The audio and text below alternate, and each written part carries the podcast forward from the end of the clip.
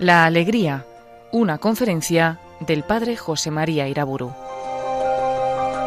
Es uno de los programas que impartió en Radio María dentro de la serie Dame de beber.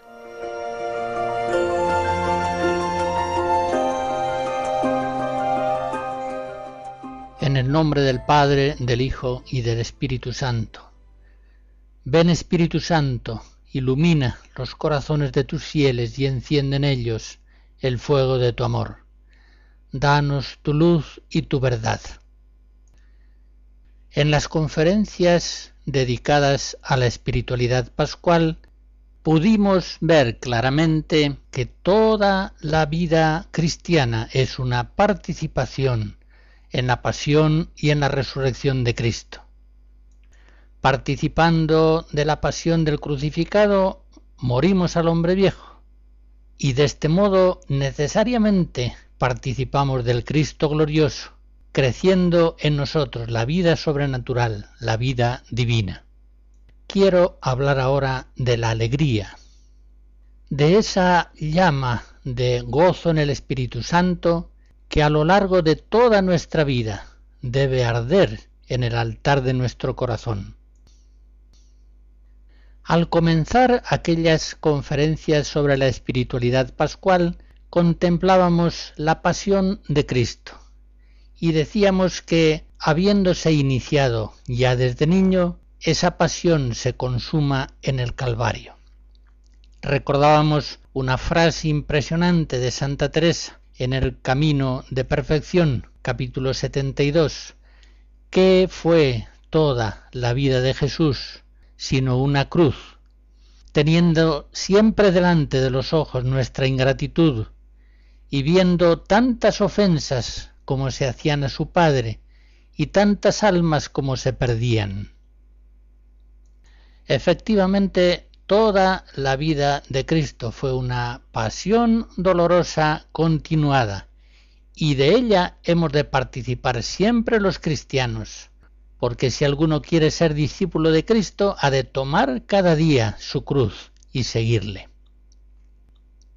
Pues bien, en una contradicción solamente aparente a lo que hasta aquí he dicho, he de afirmar que Cristo ha sido el hombre más feliz que ha vivido en este mundo y que los cristianos estamos llamados a participar de esa alegría de manera que los que participamos de su cruz participemos también al mismo tiempo del gozo de su gloria junto al Padre.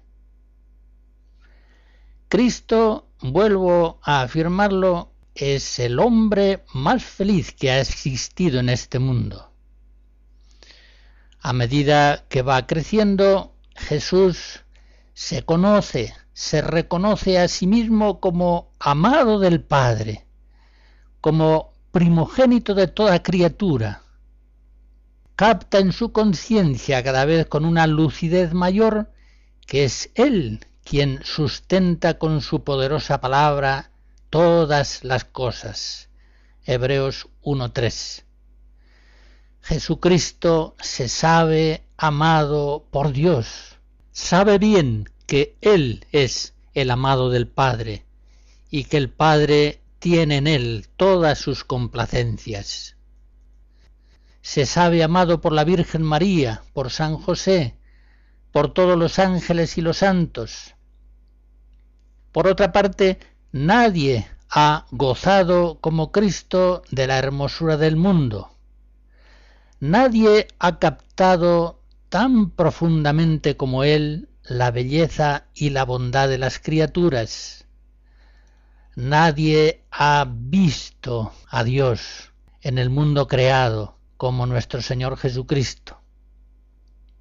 Nadie se ha alegrado tanto como Jesús de vivir en Dios, de moverse y de existir en Dios. Hechos 17:28. Nadie ha captado como Jesús la bondad de las personas buenas y todo cuanto de bueno hay en obras, instituciones y culturas humanas. Nadie ha entendido como Cristo los planes de la providencia divina, ni se ha gozado tanto en ellos. Nadie ha sabido como Él que todas las cosas colaboran para el bien de los que aman a Dios. Romanos 8:28. Nadie ha mirado a los pecadores con tanta compasión y benignidad con tanta esperanza en las posibilidades de su conversión y salvación. El hombre es imagen de Dios y Dios es amor. Por tanto, la vocación más profunda del hombre es amar a Dios con todo el corazón y amar al mundo, amar a las criaturas como Dios los ama. Por eso nada alegra tanto como amar, porque esa vocación a amar es la más profunda del corazón humano. Y en este sentido es preciso reconocer que ningún ser humano ha experimentado como Jesús la alegría de amar a Dios con todo el corazón y al prójimo como a sí mismo. Tampoco ha habido hombre alguno que se haya sabido tan amado por tantos hombres como Cristo. En fin, nadie en este mundo ha tenido tanta paz interior y tanto gozo espiritual, pues nadie se ha identificado tan perfectamente como Cristo con la voluntad de Dios providente. Hemos de concluir, por tanto, con toda certeza que ningún hombre ha sido en este mundo tan feliz como Cristo. Es indudable que los evangelios nos manifiestan más el dolor que el gozo de Cristo.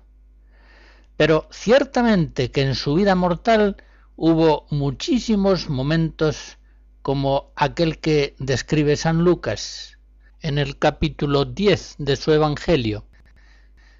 En aquella hora se sintió inundado de gozo en el Espíritu Santo y dijo, yo te alabo, Padre, Señor del cielo y de la tierra. En fin, contemplemos la alegría del corazón de Cristo y contemplemos esa alegría con el gozo de saber que nosotros, por obra del Espíritu Santo, estamos llamados a participar siempre de esa alegría. La coral Salterium interpreta varias músicas alegres de pueblos antiguos cristianos.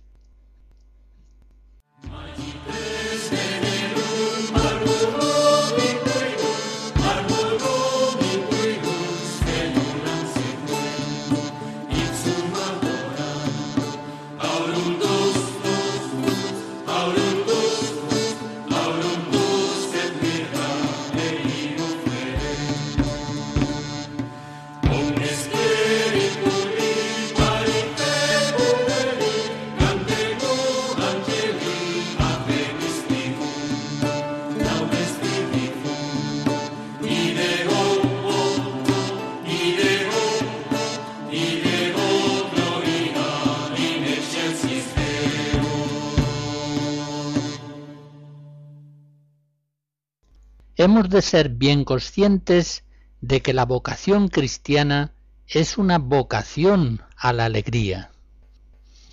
Efectivamente, si Cristo ha sido el más feliz, el más alegre de todos los hombres, nosotros que hemos de tener los mismos sentimientos de Cristo Jesús, Filipenses 2, también tenemos que ser hombres especialmente alegres, porque hemos recibido el Evangelio, la buena noticia tenemos que participar de la alegría del corazón de Cristo. Igualmente tenemos que participar de esa alegría que la Virgen María expresa en el Magnífica. Proclama mi alma la grandeza del Señor, se alegra mi espíritu en Dios mi Salvador. La alegría de la Virgen María ha de ser la nuestra. La alegría de Juan Bautista, Recuerden aquella escena impresionante cuando la Virgen María, portadora de Jesús recién concebido, se acerca a su pariente Isabel y el niño que está en su seno, Juan Bautista, exulta de gozo. Así que sonó la voz de tu saludo en mis oídos, dice Isabel, exultó de gozo el niño en mi seno. Ahí tienen ustedes a Cristo, antes de nacer, la capacidad que tiene para alegrar a los hombres. Juan Bautista, ya mayor, en su predicación dice, el amigo del esposo se alegra grandemente de oír la voz del esposo. Por eso ahora este mi gozo es ya cumplido. Pues también la alegría del Bautista ha de ser la nuestra. En los escritos del Antiguo Testamento se profetiza la plenitud de los tiempos, los tiempos del Mesías, siempre con una luz de alegría, la alegría mesiánica. Recuerden, por ejemplo, aquellos textos de la profecía de Isaías, consolad, consolad a mi pueblo. En el capítulo 9, por ejemplo, se anuncia el surgimiento del Mesías como una luz grande que brilla en la oscuridad. El pueblo que caminaba en tinieblas vio una luz grande. Habitaban tierras de sombras y una luz les brilló. Acreciste la alegría, aumentaste el gozo. Se gozan ahora en tu presencia como gozan al segar, como se alegran al repartirse el botín. A nosotros cristianos nos ha sido dado vivir en esta plenitud de los tiempos. Nos ha sido dado vivir en los tiempos pascuales de Cristo Salvador. Y debemos ser fieles a esa vocación nuestra a la alegría. Como dice San Pablo, Filipenses 4:4, alegraos, alegraos siempre en el Señor. Dice alegraos siempre, no simplemente cuando la salud, los asuntos económicos, familiares, etcétera, vayan bien, siempre. Y dice que nos alegremos en el Señor, no precisamente en la salud, en la riqueza, en la prosperidad, en el éxito de nuestros trabajos, no, alegraos siempre y alegraos siempre en el Señor. Todo esto nos está diciendo que los cristianos debemos ejercitarnos continuamente en una ascesis de la alegría. Una ascesis de la alegría que como todas estará fomentada por un ora y un labora. Pedimos a Dios humildemente el don de la alegría espiritual y con su gracia la procuramos con todo empeño ascético. En primer lugar, orar, pedir la alegría. ¿Cuántas veces los salmos, por ejemplo, nos ayudan a esta oración suplicante de la alegría? Alegre el alma de tu siervo, pues levanto mi alma hacia ti. El Salmo 85. Y tantos otros salmos, los que los rezamos habitualmente, con frecuencia encontramos frases como esta. Que se alegren los que se acogen a ti con júbilo eterno, tengo siempre presente al Señor, con Él a mi derecha no vacilaré. Por eso se me alegra el corazón, se gozan mis entrañas, y mi carne descansa serena. Hazme oír el gozo y la alegría, que se alegren los huesos quebrantados. En fin, los salmos muchas veces estimulan nuestra alegría espiritual. Podríamos tomar como una jaculatoria privilegiada esa frase primera de los salmistas que he recordado. Alegra el alma de tu siervo, pues levanto mi alma hacia ti. Pero además de esas tesis de la alegría, que en primer lugar ha de estar fundamentada en la oración de súplica, hemos de trabajar, hemos de procurar la alegría con la gracia de Dios. En primer lugar, tratando de no consentir en sentimientos vanos de tristeza. Ya dice San Pablo, 2 Corintios 7, que la tristeza, según Dios, produce firme arrepentimiento para la salvación, Pero la tristeza, según el mundo, produce la muerte. Hay una tristeza santa que procede del arrepentimiento, pero también hay una tristeza, según el mundo, que procede de la carne y que nos debilita, nos lleva a la muerte. Tiene que haber en nosotros una ascesis continua para no consentir en la tristeza. No nos autoricemos a estar tristes, a estar disgustados. Con la ayuda de la gracia tengamos dominio sobre nuestro propio ánimo, manteniéndolo siempre en la alegría del Señor.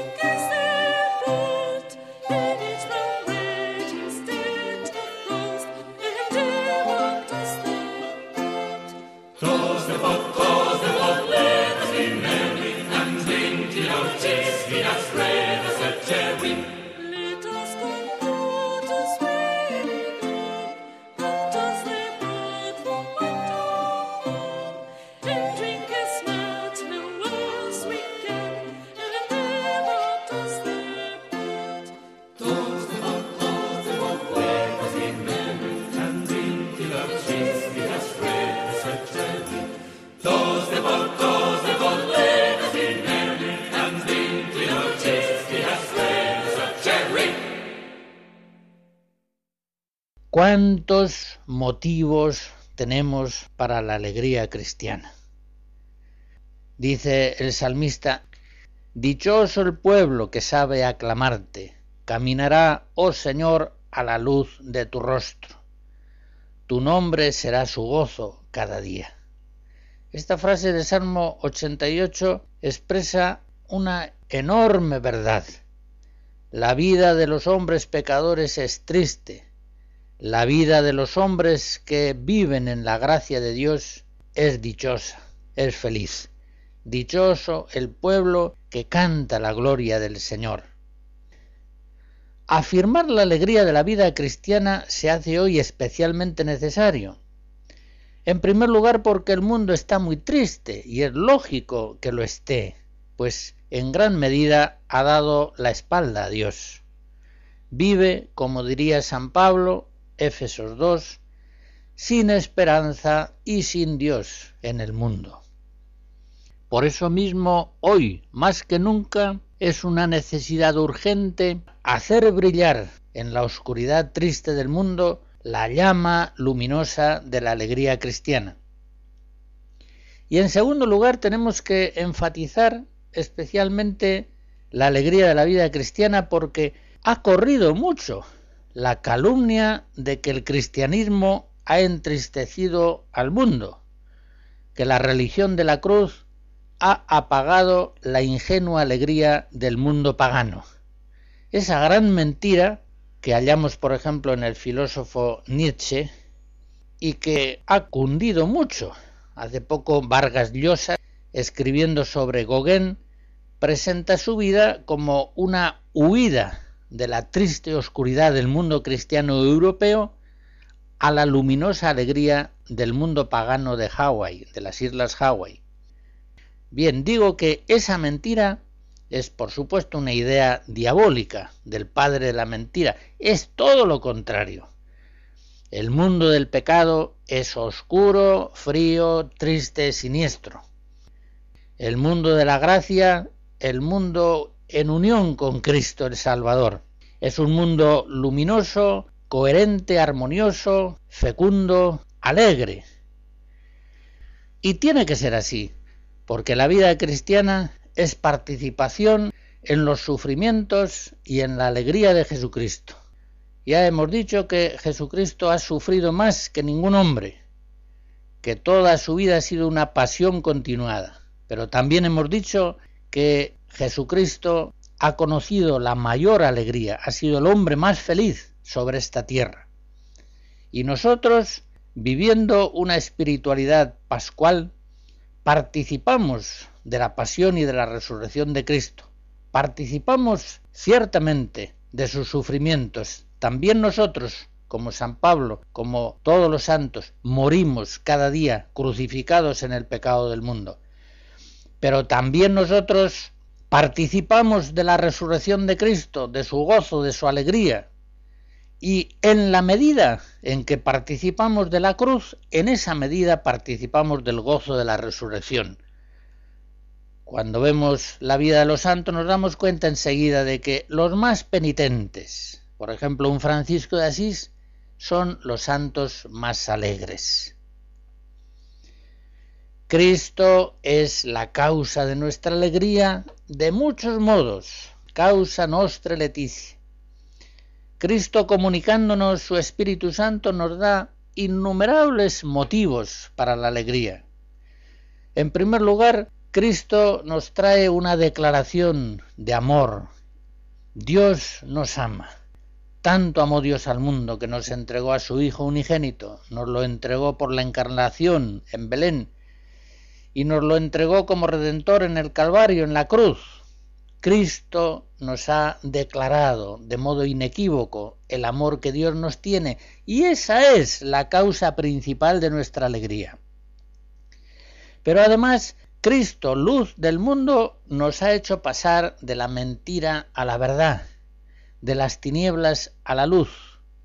Yo soy la luz del mundo, el que me sigue no anda en tinieblas, tendrá luz de vida. Antes estábamos perdidos, a oscuras, no entendíamos nada, no sabíamos ni para dónde íbamos caminando, ignorábamos hasta si hay vida después de la muerte.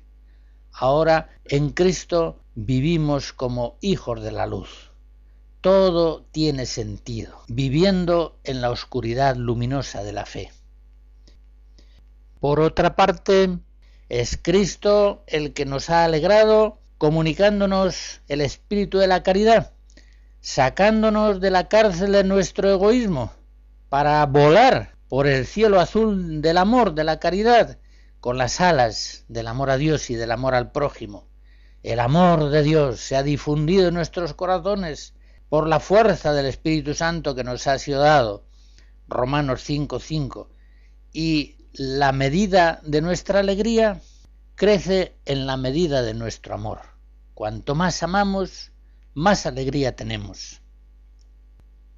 Cristo nos ha alegrado, haciéndonos pasar del pecado a la gracia, de la culpa que pesa, que aplasta, que sofoca, que entristece, a la reconciliación con Dios, al perdón y a la gracia. Cristo nos ha alegrado haciéndonos pasar del miedo a la confianza abandonada en la providencia amorosa de Dios. Cuántas tristezas, cuántos miedos y ansiedades se dan en aquellas personas que no creen en Dios. Es lógico, es normal. Pero si vivimos ese abandono confiado en la providencia de nuestro Padre Celestial, estamos ciertos de que todas las cosas colaboran para el bien de los que aman a Dios. Romanos 8:28. Y por eso, aunque pasemos por valle de tinieblas, no temeremos mal alguno, porque sabemos que el Señor va con nosotros. Salmo 22. Y ya puestos a citar salmos, el justo no temerá las malas noticias. Su corazón está firme en el Señor, su corazón está seguro, sin temor. Salmo 112 no temerá las malas noticias, pase lo que pase, porque para el discípulo de Cristo firmemente creyente, todas las noticias son evangelio, todas son buena noticia, todas son para bien. Cristo nos alegra haciéndonos pasar de la soledad a la compañía, la alegría de la oración, no estamos solos, siempre podemos acercarnos al Señor y encontrar en Él la acogida en la oración y no solamente tratando con Él en ese diálogo amistoso de la oración, es más, se da el misterio de la inhabitación. Si alguno me ama, vendremos a él y en él haremos morada. Juan 14. Si el Señor mora en nuestros corazones como en un templo, ¿cómo no vamos a estar alegres? Cristo nos alegra haciéndonos pasar de la muerte a la vida. Él ha venido para que tengamos vida y vida abundante. Juan 10. Estamos tristes, incluso en el orden natural, cuando estamos enfermos, cuando disminuye nuestra vitalidad, estamos contentos, cuando estamos eufóricos, llenos de vida, pues algo semejante pasa en el orden espiritual. Los cristianos tenemos alegría porque tenemos abundancia de vida, la vida que nos comunica Cristo Salvador. Cristo nos alegra quitándonos el miedo a la cruz. Los discípulos del crucificado no le tenemos aversión a la cruz. Nos damos cuenta de qué sufrimiento, pero sabemos que no podemos seguir a Cristo si no tomamos la cruz de cada día. Y en ese sentido, amamos la cruz, porque sabemos que la necesitamos, necesitamos participar de la pasión de Cristo, para participar de la alegría de su resurrección. Amamos la cruz porque conocemos su inmenso valor santificante para nosotros y para quitar los pecados del mundo. Por eso podemos decir, como Santa Teresa de Jesús, o padecer o morir. E incluso podemos decir como Santa Teresita, el sufrimiento ha sido mi cielo en la tierra. Cristo nos alegra haciendo que la voluntad de Dios providente día a día sea nuestro alimento continuo. En ese sentido los cristianos no sufrimos contrariedades en la vida. Esa palabra contrariedad hace referencia a la voluntad carnal. Pueden suceder tantas cosas contrarias a nuestra propia voluntad. Pero no experimentamos las vicisitudes de la vida como cosas contrarias, sino que las vemos integradas en la voluntad de un Dios providente que siempre está procurando nuestro bien. Por eso nos atrevemos a decir que sea lo que Dios quiera. Esta es sin duda la puerta de la alegría continua. Ya recuerdan quizá aquella anécdota de San Francisco de Asís en las florecillas cuando después de pasar tantas calamidades le dice a su hermano Fray León, en esto consiste la perfecta alegría. Así es efectivamente. A más cruz, más alegría a más participación de Cristo crucificado, más participación en el Cristo glorioso. Es aquella experiencia espiritual aparentemente paradójica de la cual da testimonio San Pablo cuando dice en la segunda Corintios capítulo primero, así como abundan en nosotros los padecimientos de Cristo, así por Cristo abunda nuestra consolación. En una carta que San Francisco Javier escribe a San Ignacio de Loyola desde las Islas Molucas, se refleja esa misma experiencia de San Pablo, en la mayor desolación, la mayor alegría, la misma experiencia de Francisco de Asís, la perfecta alegría. Habla Javier de las islas del Moro y le dice a San Ignacio que son islas muy peligrosas. Hay gente bárbara que dan veneno a los que quieren mal y que de esta manera matan a muchos. Es tierra muy fragosa, carece de mantenimientos corporales, muchos lugares carecen de aguas buenas para beber. En fin, le hace una descripción de las islas del Moro en la que todos son peligros, desolación, sufrimientos. Pero enseguida continúa la carta diciéndole, Esta cuenta os doy para que sepáis cuán abundosas islas son estas en consolaciones espirituales, porque todos estos peligros y trabajos, voluntariamente tomados por solo amor y servicio de Dios nuestro Señor, son tesoros abundantes de grandes consolaciones espirituales. Nunca me acuerdo haber tenido tantas y tan continuas consolaciones espirituales como en estas islas. Pero sigo enumerando motivos para la alegría cristiana. Cristo, dándonos el espíritu de la humildad, nos da la paz y la alegría. Cuántos sufrimientos vienen sobre nosotros a causa de la soberbia, de la vanidad, del amor propio, del apego a los propios planes. Y cuánta alegría viene cuando sale el hombre de sí mismo y se entrega en un abandono confiado a la voluntad de Dios providente. Cristo nos alegra, encendiendo en nuestros corazones la llama inextinguible de la esperanza cristiana, en contraposición a aquellos que, como dice San Pablo, viven sin esperanza y sin Dios en este mundo, aquellos cuyo Dios es el vientre, que no piensan más que en las cosas de la tierra, Éfesos 2, Filipenses 3, que se entristecen por tantas cosas vanas. Nosotros vivimos alegres en la esperanza. Buscamos siempre las cosas de arriba, donde está Cristo, a la derecha de Dios. Colosenses 3. Y como no tenemos puestos los ojos en las cosas visibles, sino en las invisibles, pues las visibles son temporales y las invisibles eternas, 2 Corintios 4, por eso la esperanza dentro de este valle de lágrimas nos mantiene siempre alegres. Estamos de camino hacia la casa del Padre y cada vez falta menos para que entremos en la felicidad eterna. Esto nos da una fuerza inmensa de alegría para poder mantener nuestro ánimo levantado en las circunstancias a veces más adversas. El Señor está con nosotros.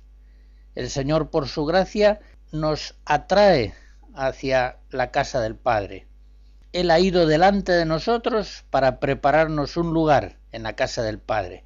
Juan 14. Y está deseoso de que lleguemos a ella.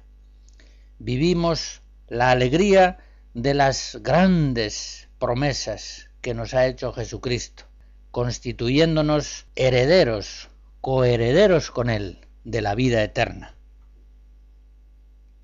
Por lo demás, si todas estas argumentaciones no fueran suficientes, vean ustedes en la práctica y comparen la alegría de una familia cristiana, donde todos los miembros están unidos por la caridad, se saben perdonar, ayudar, tienen paciencia unos con otros, viven la esperanza de la vida eterna. Comparen el ambiente de una familia cristiana con el clima espiritual de otras familias que no tienen otro horizonte que el mundo visible presente y que solamente piensan en pasarlo bien.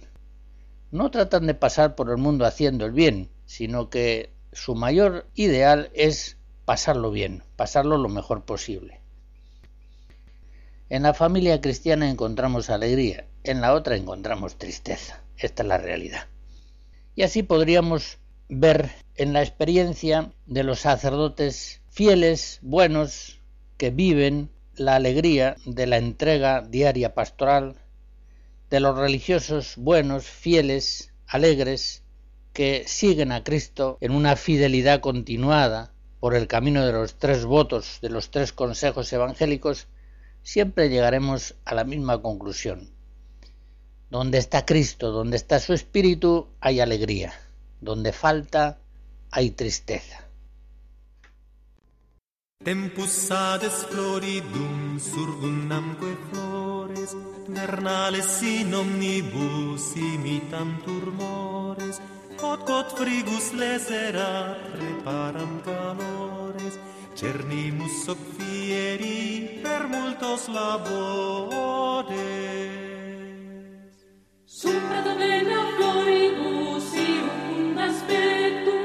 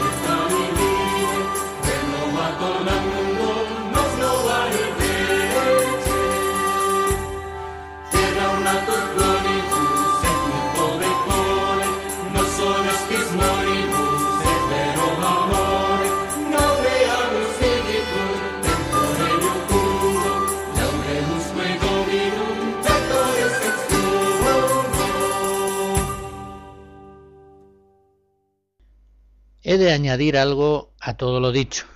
El cristiano, es cierto, tiene una vocación especial a la alegría, pero eso no significa que cuando en la depresión o en la enfermedad psíquica que sea, o bien en la noche oscura que Dios permite para la purificación de sus hijos y para hacerles participar más profundamente de la pasión de Cristo, estén siendo infieles en su tristeza a su vocación cristiana en absoluto.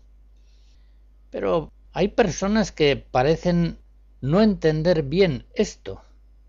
Quizá no han sufrido lo bastante y por eso no saben compadecer. Estos serían capaces de acercarse a Cristo en Getsemaní para decirle Vamos, Jesús, alegra esa cara, más ánimo, más confianza en el Padre Celestial, menos pavor y angustia, menos sudor de sangre. Un santo triste es un triste santo. Pues sí, son capaces de cometer esta barbaridad con sus hermanos, es decir, con Cristo. Nosotros oremos por nuestros hermanos sufrientes y con toda paciencia y bondad ayudémosles a llevar su cruz, haciéndoles ver que la cruz no es algo malo, sino algo inmensamente santo y santificante. Y ellos, los abatidos, los que están sufriendo en el fondo del pozo, abrácense a la cruz de Cristo. No se avergüencen de su propia cruz, es cruz de Cristo, porque ellos son sus miembros. No se avergüencen de su propia angustia. Levanten el corazón a Dios, levántenlo en la oración. Alegra el alma de tu siervo, pues levanto mi alma hacia ti. Tomen, si es el caso, las pastillas que les mande el médico, pero afírmense sobre todo en la fe y en la esperanza. Salgan de sí mismos por el ejercicio de la caridad, asistidos siempre por la gracia, y convencidos de que no hay terapia más eficaz que vivir fielmente el Evangelio de Cristo. En el fondo, si tienen fe, si permanecen unidos por la gracia a Jesucristo, no son unos desgraciados. ¿Cómo van a ser desgraciados quienes están en la gracia de Dios? Ciertamente, por muchas que sean sus penas, hay en sus corazones una alegría que nadie puede arrebatarles. Ellos también se alegran, se alegran siempre en el Señor.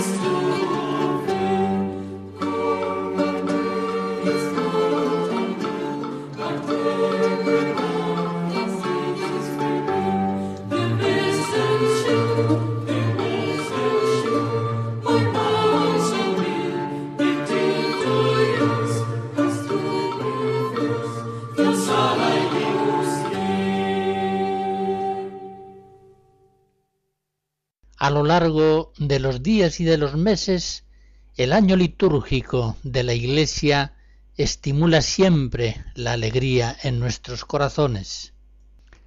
Voy a fijarme ahora solamente en una escena de muy especial dulzura y alegría, la anunciación del Señor, aquel momento glorioso de la historia humana en Nazaret, cuando el ángel Gabriel anunció a María y ella concibió por obra del Espíritu Santo al Verbo encarnado. El Beato Angélico con su pintura nos ayude a entrar en la presencia de la doncella santa de Nazaret. Nos acercamos a ella con el ángel Gabriel y le saludamos. Alégrate, Jaire, alégrate, María. Todos los días del año, en el Ave María, le decimos una y otra vez lo mismo. Alégrate, María. Ave María, causa nostre leticie, causa de nuestra alegría, aurora del sol de justicia, Cristo nuestro Salvador. Y ella, la llena de gracia, la Inmaculada, sonríe y contesta nuestro saludo diciendo, Se alegra mi espíritu en Dios mi Salvador. Alégrate, Gaude María, alégrense todos en la encarnación del Verbo, en la maternidad divina de María. Gaudete, gaudete indomino.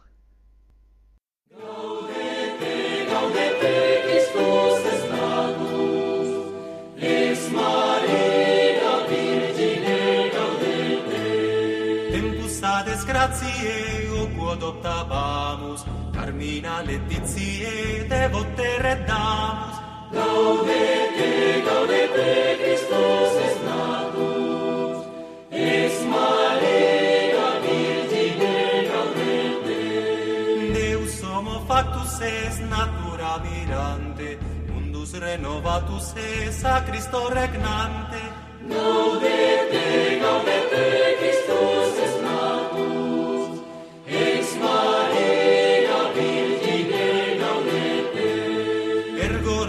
consio salatiam in lustro benedicat domino salus regi nostro.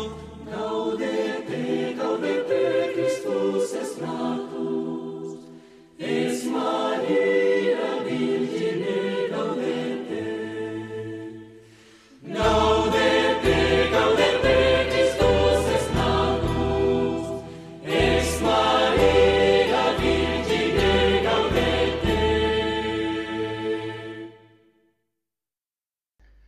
El coro Salterium, especializado en música antigua, o si se quiere, en música europea cristiana, ha interpretado algunos cantos y danzas de distintos países, España, Inglaterra, Irlanda, Croacia.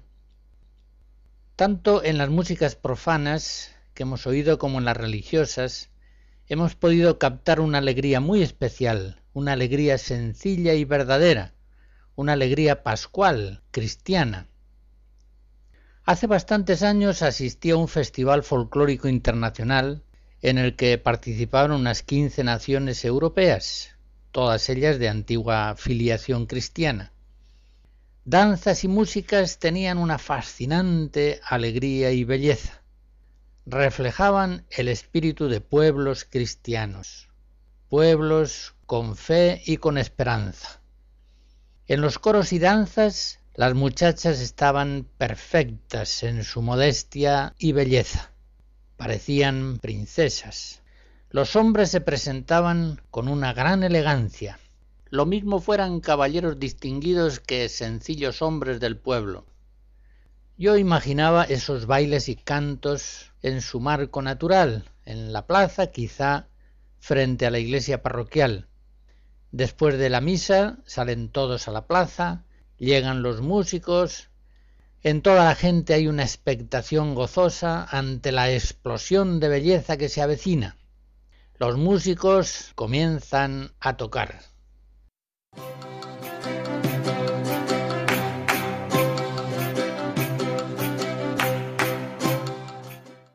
Bastan estas pocas notas para que todo el pueblo, un solo corazón y una sola alma vibre con entusiasmo.